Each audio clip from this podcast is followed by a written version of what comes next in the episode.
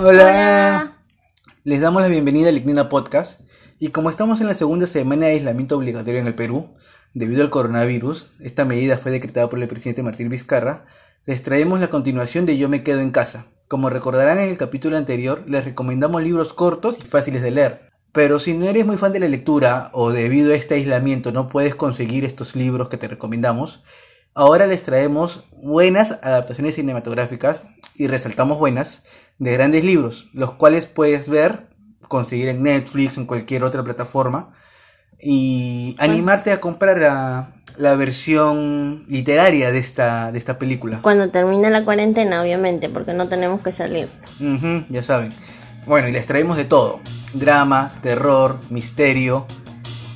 Así que comenzamos este nuevo episodio del Ignino Podcast.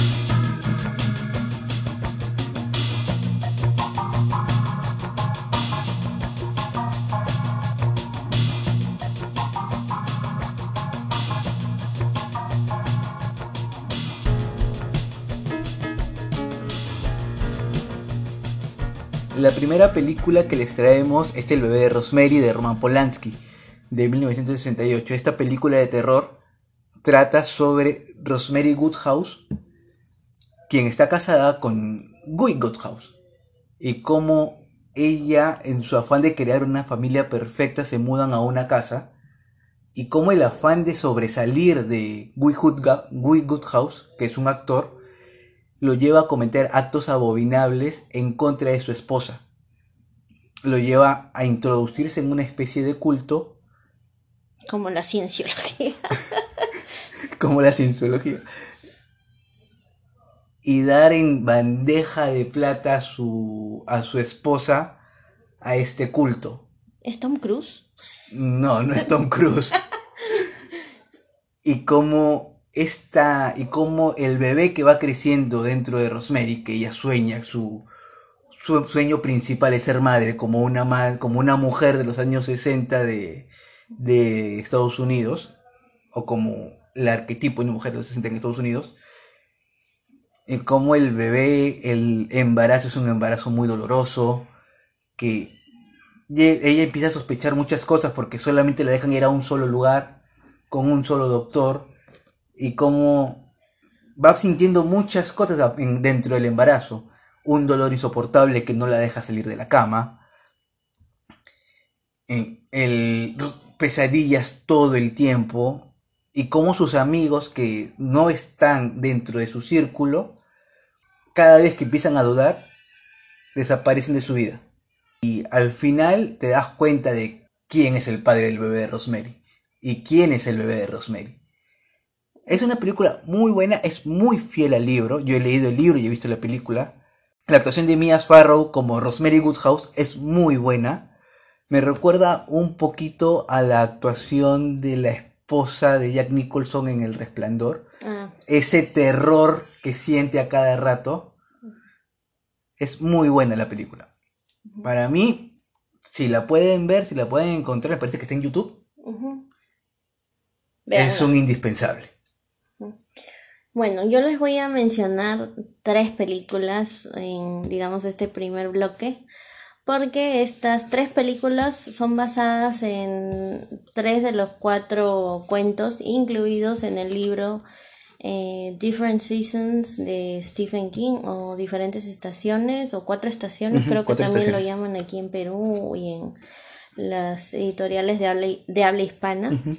Y eh, para mí la mejor adaptación es la de eh, Sueños de Fuga, que no sé por qué diablos la llamaron así, pero el, el libro original se llama Rita Hayworth and the Shawshank Redemption, que es Rita Hayworth, que es una actriz muy sexy.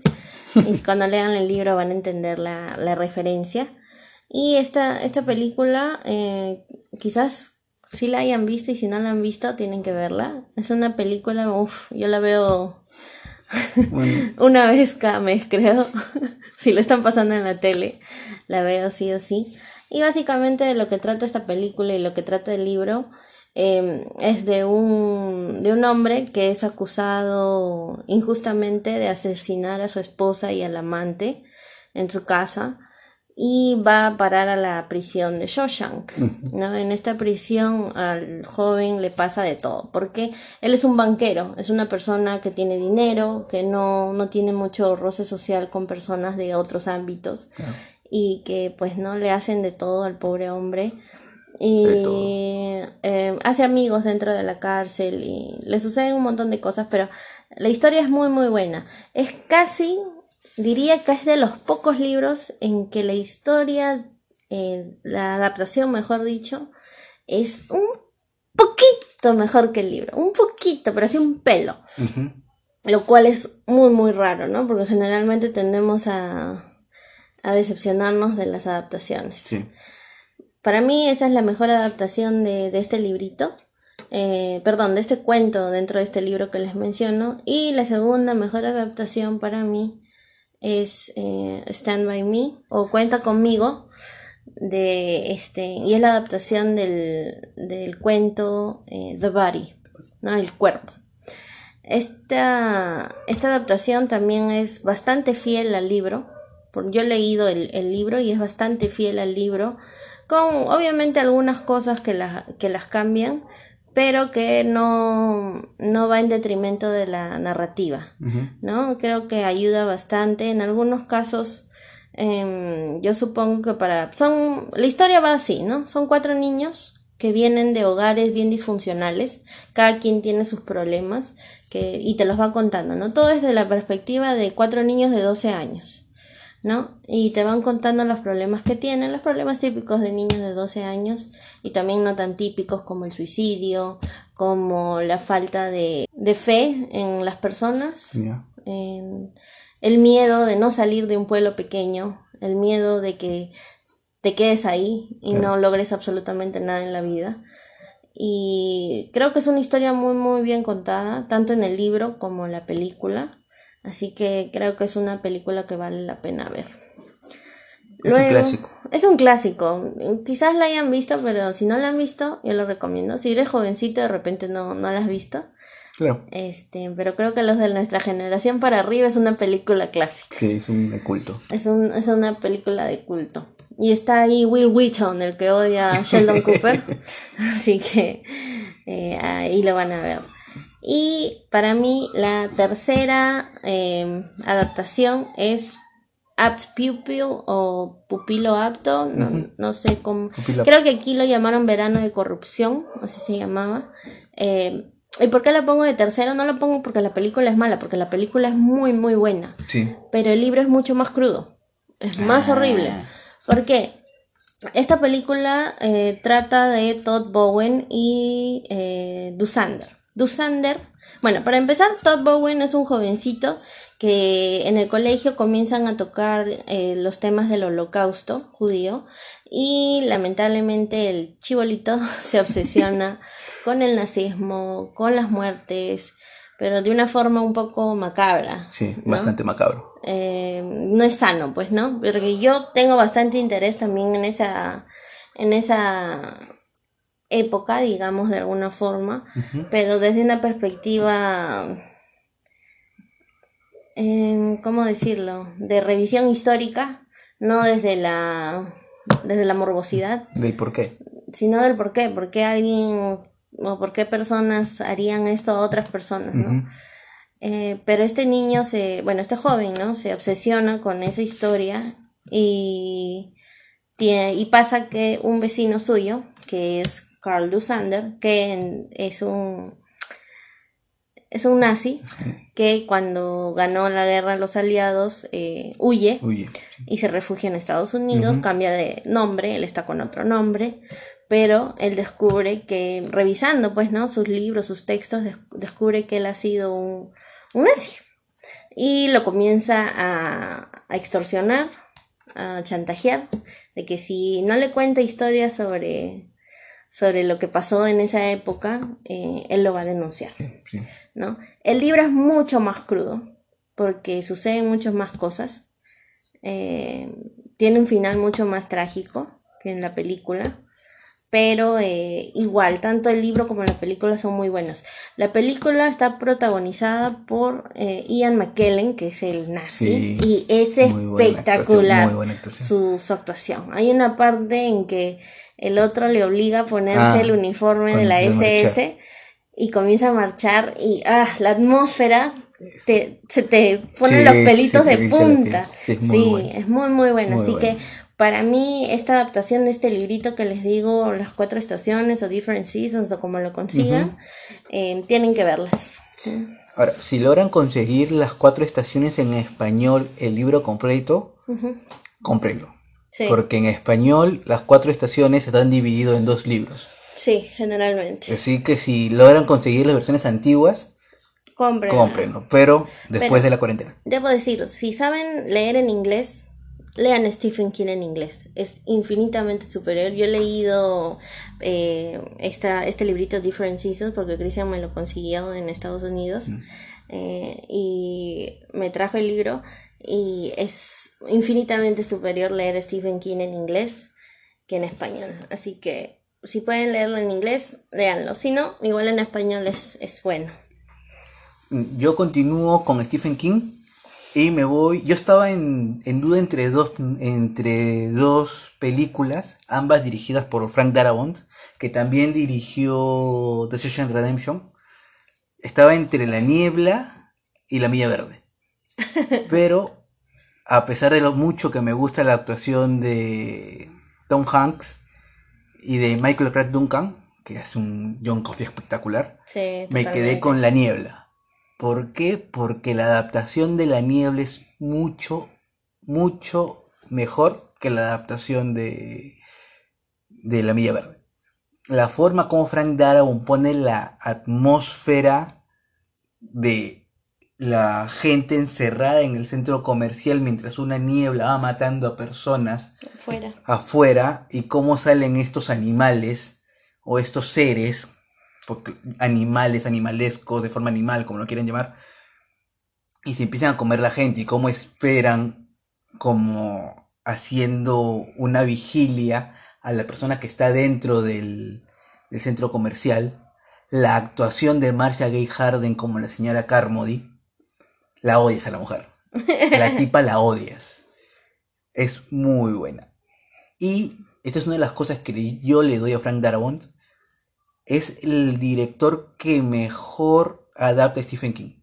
¿Ah, sí? Sí, es el director que mejor adapta a Stephen King. Y me he visto varias de Stephen King. ¿ah? Me he visto La Niebla, me he visto eh, Misery, me he visto... ¿Misery es de Darabont? No, me he visto varias películas de ah, directores, ¿no? La Niebla, Misery... Ay, Jack Nicholson. Eh, el Resplandor. El Resplandor. The Shining, que es una muy mala adaptación. It, las dos versiones de It. Milagros Inesperados. Eh, Cementerio de Mascotas, Christine.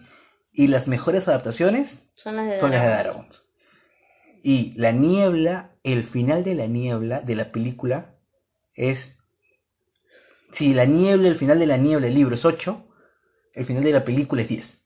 ¿Ah, sí? Sí, el libro tiene un final muy esperanzador que no se relaciona con lo demás, con, la, con la historia anterior. El final de la película, la desesperación del protagonista, cuando está en el carro y tiene que tomar una decisión, y lo que pasa después de su decisión es espectacular. Esa película sí está en YouTube. Si es que, si es que no la han sacado. Si, no, veanlo rápido. Si no, veanlo rápido.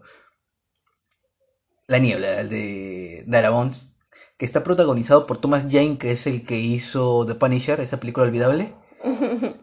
en esta película se reivindica y mucho.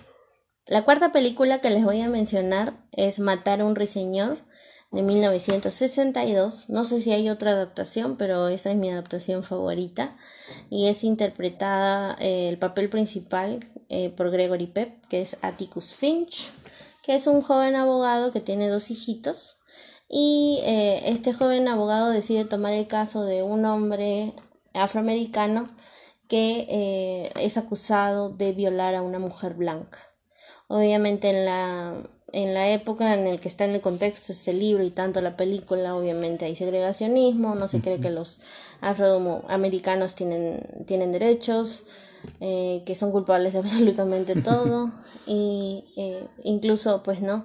Eh, en el libro se ve pues la negación por parte del, del, pueblo donde vive Atticus Finch de que él no lo defienda, de que cómo es posible que él lo defienda, ¿no? Si, ¿por, qué no, ¿Por qué dudar de la palabra de la mujer violada? ¿No? Y obviamente él como abogado cree en la presunción de inocencia, sea quien sea la persona que esté siendo juzgada, ¿no? Y obviamente pues no, suceden un montón de cosas. Los niños, en este caso la, la, la narración viene por parte de los hijos de Atticus Finch, ¿no? De cómo viven ese verano en que sucede todo esto y toda su vida se trastorna. Y es muy, muy buena película, deben verla, es un clásico de clásicos. No sé si la encuentren en alguna plataforma, pero si pueden descargarla por torrent, véanla, muy, muy bueno. Una de las cosas que me gusta de Matar un ruiseñor es que lo ven desde la inocencia, como la inocencia de un niño se trastoca, ¿no? Se trastoca con ya la maldad de las personas. Claro, el prejuicio, porque lamentablemente escuchar tantas voces diciendo, ah, este hombre es, tan, es malo, así, así, ¿no? Y decir que tu padre también es malo por el simple hecho de que defienda a una persona y que crea en la presunción de inocencia, porque es el juramento que hizo como abogado, ¿no? Es, es totalmente eh, difícil de leer y también difícil de ver, ¿no? Muy buena película. Muy buena película, sí. Yo, por mi parte, les voy a recomendar una película también más o menos de esa época, de 1957, que es Testigo de Cargo. Espectacular. Espectacular. Está basada en un, en un pequeño cuento de Agatha Christie. Del mismo nombre. Del mismo nombre, llamada también Testigo de Cargo de 1948. Y está protagonizada por Tyrone Power, Marlene Dietrich, que es un papel espectacular, y Charles Lawton, que es el abogado. Les explico más o menos de qué va. Tyrone Power, que es Leonard Ball, va hacia un abogado diciendo que lo están acusando de haber asesinado a una señora. Te engancha desde la primera línea, desde la primera escena, porque es un pata que entra así a la oficina de un abogado y dice, me han acusado de matar a alguien. Exacto, lo cual es muy extraño porque casi siempre el, el el acusado nunca va con esa frescura a un estudio de abogados, porque él va como si lo estuvieran acusando de haberse robado una gaseosa. Y el abogado es un mate de risa. Sí, el abogado es un mate de risa. Y luego crean toda una defensa legal diciendo de que en realidad Leonard Ball no mató a la no mató a la vieja, que es una vieja que tenía dinero y que le iba a degar el dinero, o que le iba a prestar el dinero, perdón. No, le iba a heredar el dinero. Le iba a heredar el dinero. Le iba a heredar, el, dinero. Le iba a heredar el dinero. Y que la criada de la, de la vieja de la asesinada lo acusaba.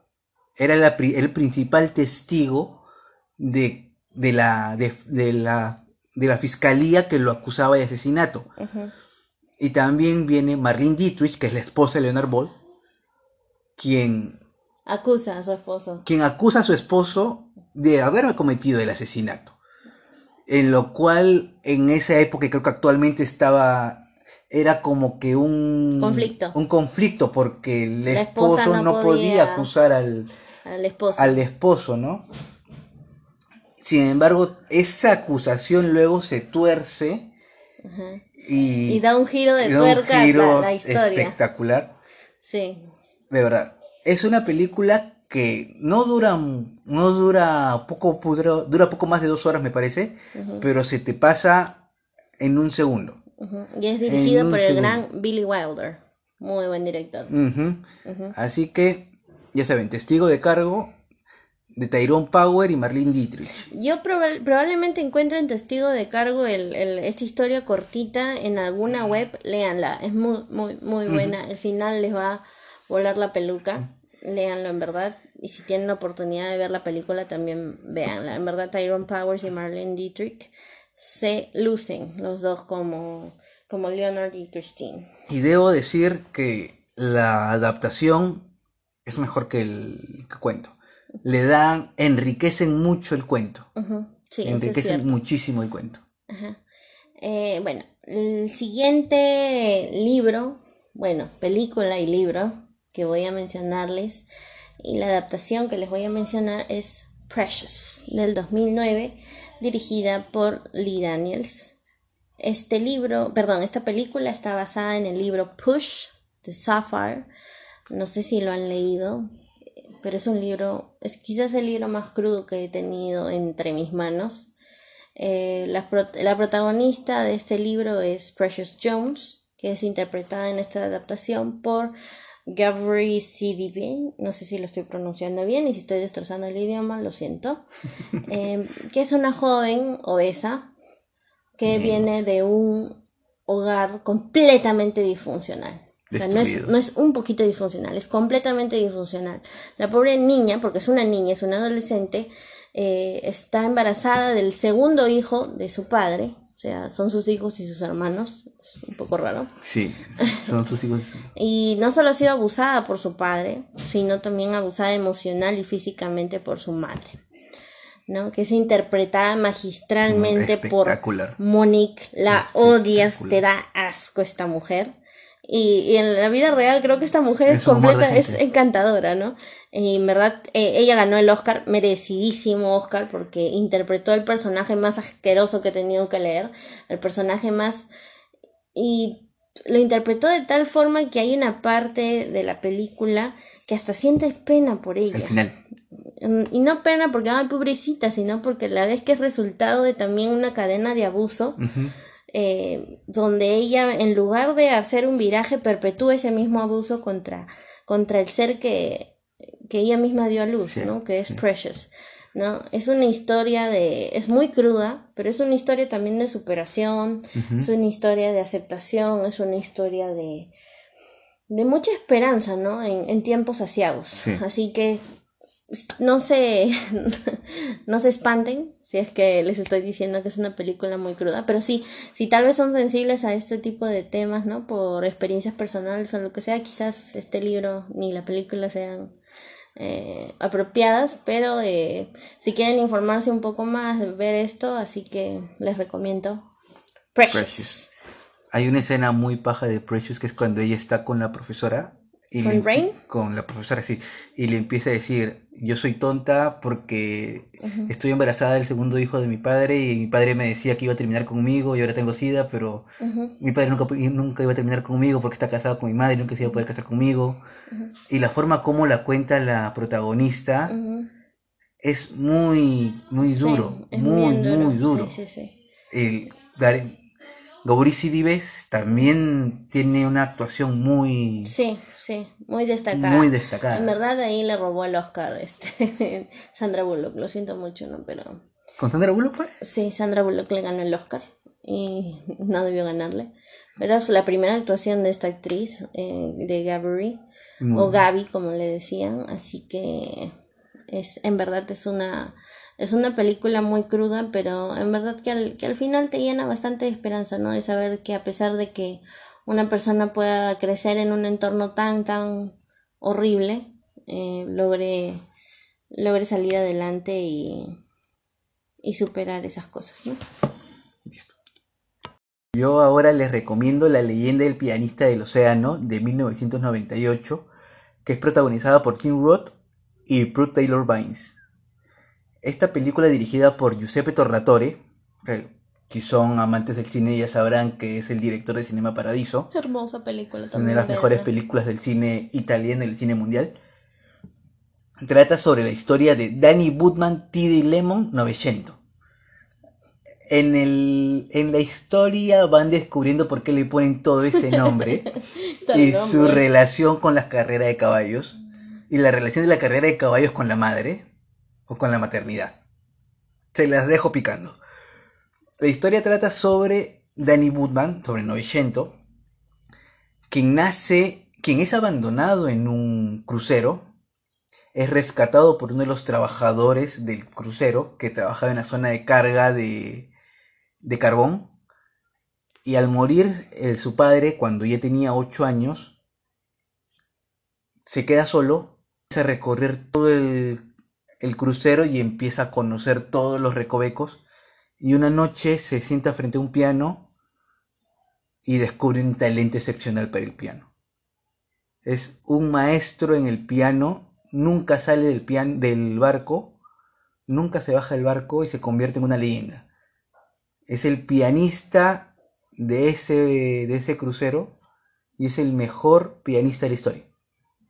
Y cómo toda su vida va pasando en ese barco, cómo va conociendo gente, cómo va conociendo el mundo en el barco sin salir de él y cómo nunca pisa tierra. Hay escenas espectaculares. Hay escenas espectaculares como el duelo, que es con Rolly, Rolly Joel Morton, quien él se llama a sí mismo el creador del jazz. El duelo de pianos es espectacular. La parte con el cigarro cuando empieza a tocar el, el, su última parte del duelo, cuando empieza a tocar el, el piano y al final prende el cigarro en una de las cuerdas, es fenomenal. La actuación de Tim Roth es genialísima y la música la música de esta de esta película está a cargo de Ennio Morricone. de Ennio Morricone. Que si ustedes ya saben quién es Ennio Morricone, el, Es el mejor compositor. el, el bueno, el malo y el feo. Últimamente acaba de componer la, los, los, ocho, los ocho odiosos de, de Tarantino, que ganó el Oscar. Su primer Oscar ganó por esa película, por los ocho odiosos de Tarantino. Por esta película, por La leyenda del pianista del océano, ganó un Globo de Oro. La película, esta película está basada en el libro 900 de Alessandro Barico, que también es espectacular, que es un es una un intermedio entre un cuento y un guion de teatro. Sí. Así es básicamente el libro. es un porque es, es un guion de teatro, así sí, porque te muestra lo que tiene que hacer el actor, pero también la historia te la vas imaginando tú como te la vas leyendo como si fuera un cuento. Así que la leyenda del pianista del océano Búscala. de Giuseppe Torratore, búsquenla, no tiene pierde. Es verdad, dura un poco más de dos horas y media. Me parece que dura un poco más de dos horas y media. Pero lo vale. Pero se lo vale. Se pasa como si fuera. como si fueran 10 minutos. Así- Y la parte final, cuando el, el chiste de los dos brazos derechos, no tienen pierde. La siguiente película que les voy a mencionar es la adaptación de un fenomenal libro que es The Godfather o El Padrino de Mario Puzo. Y la adaptaron en esta gran película, el gran Francis Ford Coppola, la 1 y la 2, porque la 3 no sirve. Lo siento si les gusta El Padrino 3 o si la quieren ver. Para mí yo hago como si no existiera. Sé que la actuación de Al Pacino es buena, pero a mí no me agrada. El grito sin sonido lo paga, pero bueno. Bueno, esa es tu opinión. pero para mí no existe. Obviamente ustedes están en la libertad de verla si quieren, pero para mí las dos que valen la pena ver y que son películas de culto, que son las mejores películas que se han hecho, es El Padrino 1 y 2. ¿No? Interpretados por el gran Marlon Brando, eh, Al Pacino, eh, ay, ¿cómo se llama este otro actor? Robert Duvall, Robert De Niro, uf, un montón de nombres así, Diane Keaton, un, un montón de nombres así súper heavy, heavy, pesados, pesos pesados de. Hollywood y que te traen actuaciones magistrales. ¿No? Eh, ustedes ya creo que la mayoría conoce cuál es la historia del padrino. Se trata de, de una familia, los Corleone, que eh, eh, tratan de mantener su primacía con respecto a otras familias, Sí. ¿no? Ellos son una mafia, son parte de una mafia. Sí, claro. ¿no? La mafia italiana que vive en Estados Unidos y que obviamente pues no entre familias eh, se cuidan, pero también buscan sobornar a los políticos, sobornar a los policías, eh, se tejen un montón de hilos. Entonces eso es interesante de tanto de leer como de ver, ¿no? Es Sí. una película bien que te atrapa muy muy rápido la historia, tiene de todo, tiene romance, tiene tiene acción y eso que a mí no me gusta la acción, Sí, sí, tiene acción, tiene misterio, tiene muerte, tiene todo. Tiene de todo, muy Tiene de buena todo, película. muy muy buena película. Eh, si bien se adicionan cosas porque no es una no es una adaptación completamente fiel al libro eh, las cosas que les adicionan en la película eh, refuerzan la narrativa. No es que se sienten como que, ah, te han agregado algo acá o que no tiene nada que ver. No, se sienten dentro de la narrativa. Así que véanla si es que no la han visto ya. Eh, así que esa es mi recomendación. Solo una cosita. El padrino de Mario puso la película en el guion. El, el padrino de la película en el guion Participa claro, Mario Mario Puzo, por eso es que es una buena adaptación, yo creo, ¿no? Yo creo que los libros que son eh, muy asesorados por el propio autor del libro son, son mejores. Son mejores, ¿no? Porque te dan su punto de vista, te dan cuál es lo que qué es lo que estaba pensando. E incluso a veces para castear, para hacer el casting, te dan una idea de cómo es el personaje, lo que tienen en la cabeza, ¿no? Y al final un, la adaptación de la película nace del universo que se creó en la cabeza de una persona, ¿no? hay quién mejor para darte una, una aproximación a ese universo que la misma persona, claro. Sí, sí, sí. Bueno, mi último libro es un libro oriental. Llegamos desde la lejana Japón. Desde la lejana Japón viene Battle Royale del 2000. Esta película está basada en el libro del mismo nombre, Battle Royale de Kouchun Takami, que se publicó en el 99. Y les doy una, un concepto más o menos de la historia. Japón perdió la. Después de la guerra mundial, es una distopía. Japón, después de la Segunda Guerra Mundial, se transforma en la gran nación del Oriente Asiático. Esta gran nación del Oriente Asiático es un país socialista que odia todo lo occidental y que una vez al año los estudiantes de tercer grado, de tercero de secundaria, 14, 15 años más o menos, pongámosle, tienen que participar en el Battle Royale. ¿Qué es esto? A los estudiantes de todas las prefecturas de la gran nación del Oriente Asiático los mandan a una isla desierta y les dan a cada uno un arma. Y entre ellos tienen que matarse. Es básicamente eso.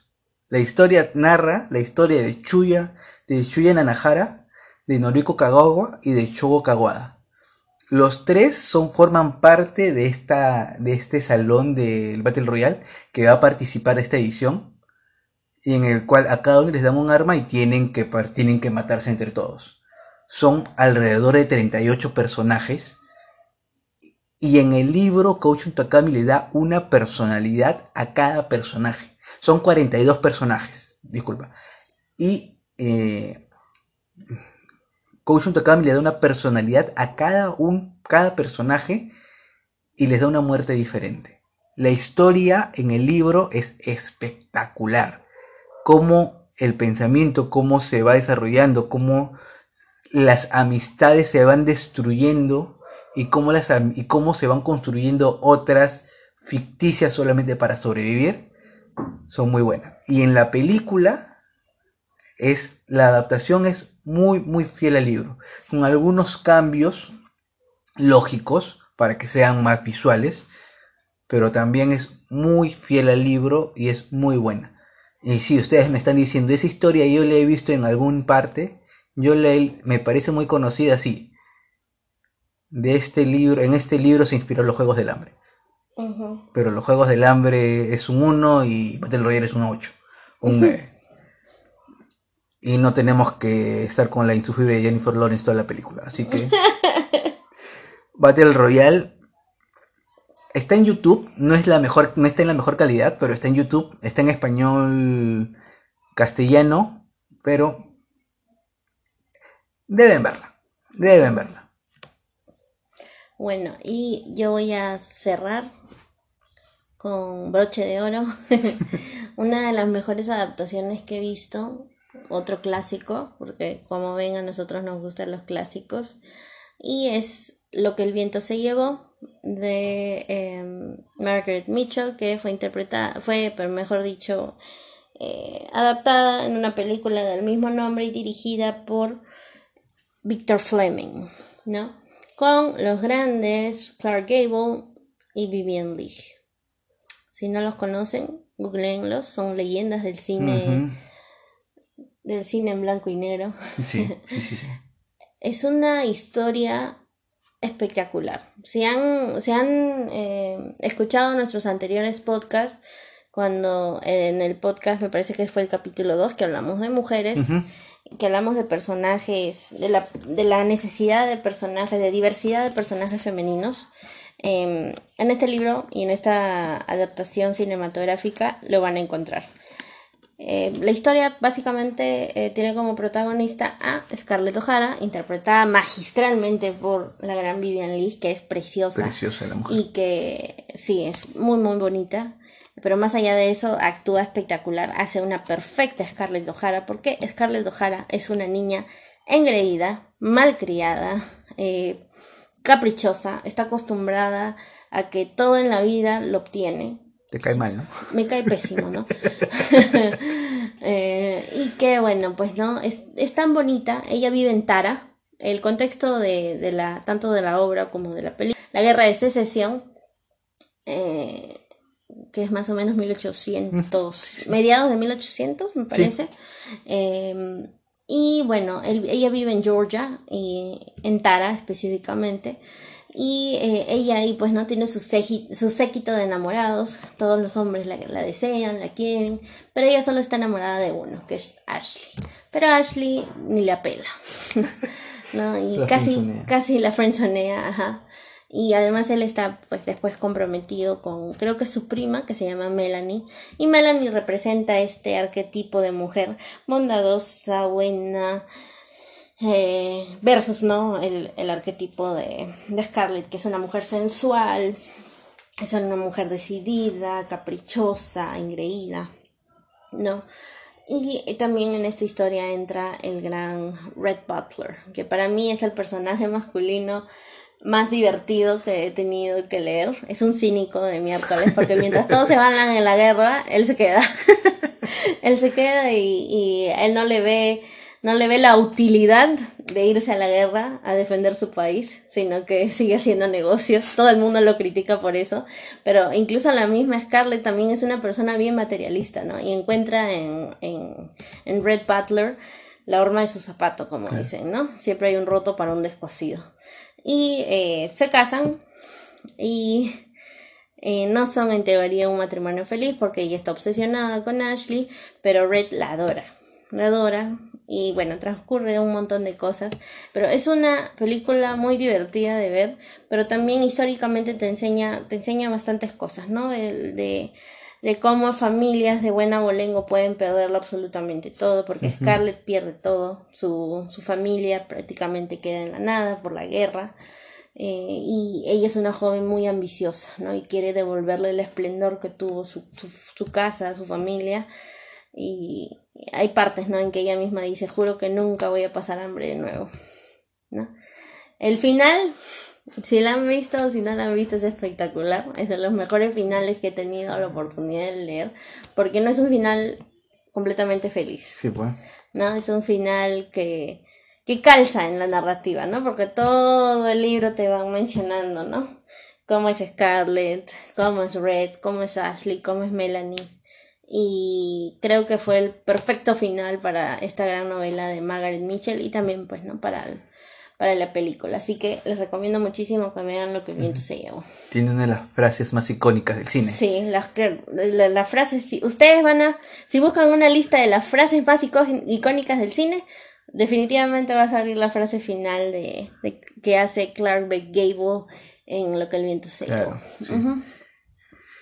Y bueno, eh, estas son nuestras 13 películas que les estamos recomendando para, Amenizar esta cuarentena. para amenizar esta cuarentena, este aislamiento social impuesto por el presidente.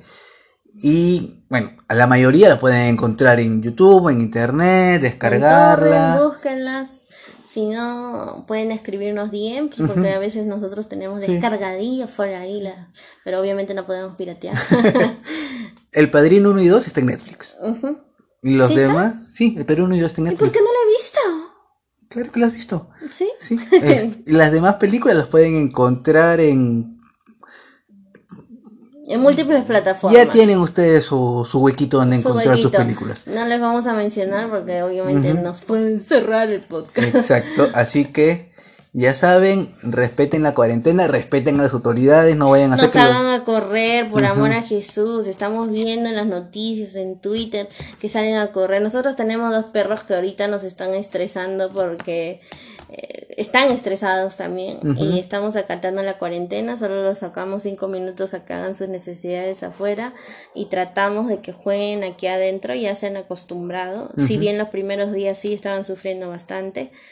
Eh, ahora ya se han acostumbrado, no salgan más que lo esencial, que, que nos estén dando permiso para ir a comprar no significa que vas a ir a comprar todos los días. Exacto. Trata de hacer compras grandes. No porque vayas a hacer compras grandes significa que tienes que llevar el auto. Exacto. Tampoco se pasen como cierta periodista que hemos visto por ahí en Exacto. redes. Así que por favor tengan cuidado, cuídense. No lo hagan solo solo por ustedes, háganlo por todo el mundo, háganlo por, como escuché en un video de una joven enfermera, decía, háganlo por quien quieran, Pero háganlo. pero háganlo. Exacto. Y bueno, y aparte de estas películas, pueden, hay muchas más adaptaciones de libros, como ya les mencionamos, La Milla Verde, Exacto. mm, Misery, Misery, es muy buen Misery libro. es muy buena, Muy- Cementerio de Mascotas, por mencionar algunas de Stephen King, hay otras películas que también hemos dejado nosotros fuera de mención, las de Rebeca de Dame Dumarier, Los pájaros de Dame Dumarier, Sí, claro. La Odisea de los Giles. La Odisea de los Giles, El secreto, de sus, ojos. Criadas y señoras que la adaptaron en The Help. Ujú. Eh, uf, hay un Hay montón. un el Club de la Pelea. de la hay un Pelea, montón de- es muy hay buena. muy buenas adaptaciones, pero obviamente aquí. Extraños en un tren. Sí, Extraños en un tren de Patricia Highsmith, eh, que también es un clásico, tienen que leerlo. Hay infinidad de adaptaciones, pero nosotros hemos querido hacer un, un, digamos, un top 13 Ujú. de, de las mejores adaptaciones, ¿no? Porque a veces como lectores uno quiere ver una adaptación fiel o una adaptación que capture eh, el libro que nos gusta tal cual, ¿no? Sí, sí. Que no profane, porque yo siento que cuando no lo adaptan bien están profanando el libro y faltándole el respeto al autor, ¿no? Y más si es una buena historia. sí, sí, sí, ¿no? Entonces eh, hemos querido darles las mejor, lo que consideramos nosotros las mejores adaptaciones de nuestros libros eh, que más nos gustan. Y bueno, es, esperamos que con esto contribuyamos un poco a, a hacer su tarde, noche más amena. Recuerden, no, yo sé que es mucho que pidan que en las mañanas y tardes no utilicemos los servicios de streaming porque hay gente que está haciendo teletrabajo. Pero eh, quizás pueden dejarlo ahí descargando y lo ven en la noche con sus papitas, su canchita Exacto. o su latita de atún, Exacto. Con lo que tengan ahí. con lo que tengan ahí. Cuídenlo, véanlo en familia, cuiden a sus papás, a sus hijos. Exacto. Y recuerden, dos cositas. La primera, nunca vean una adaptación de Frankenstein. Y la segunda, yo me quedo en casa. Y yo también. Nos vemos. Chao.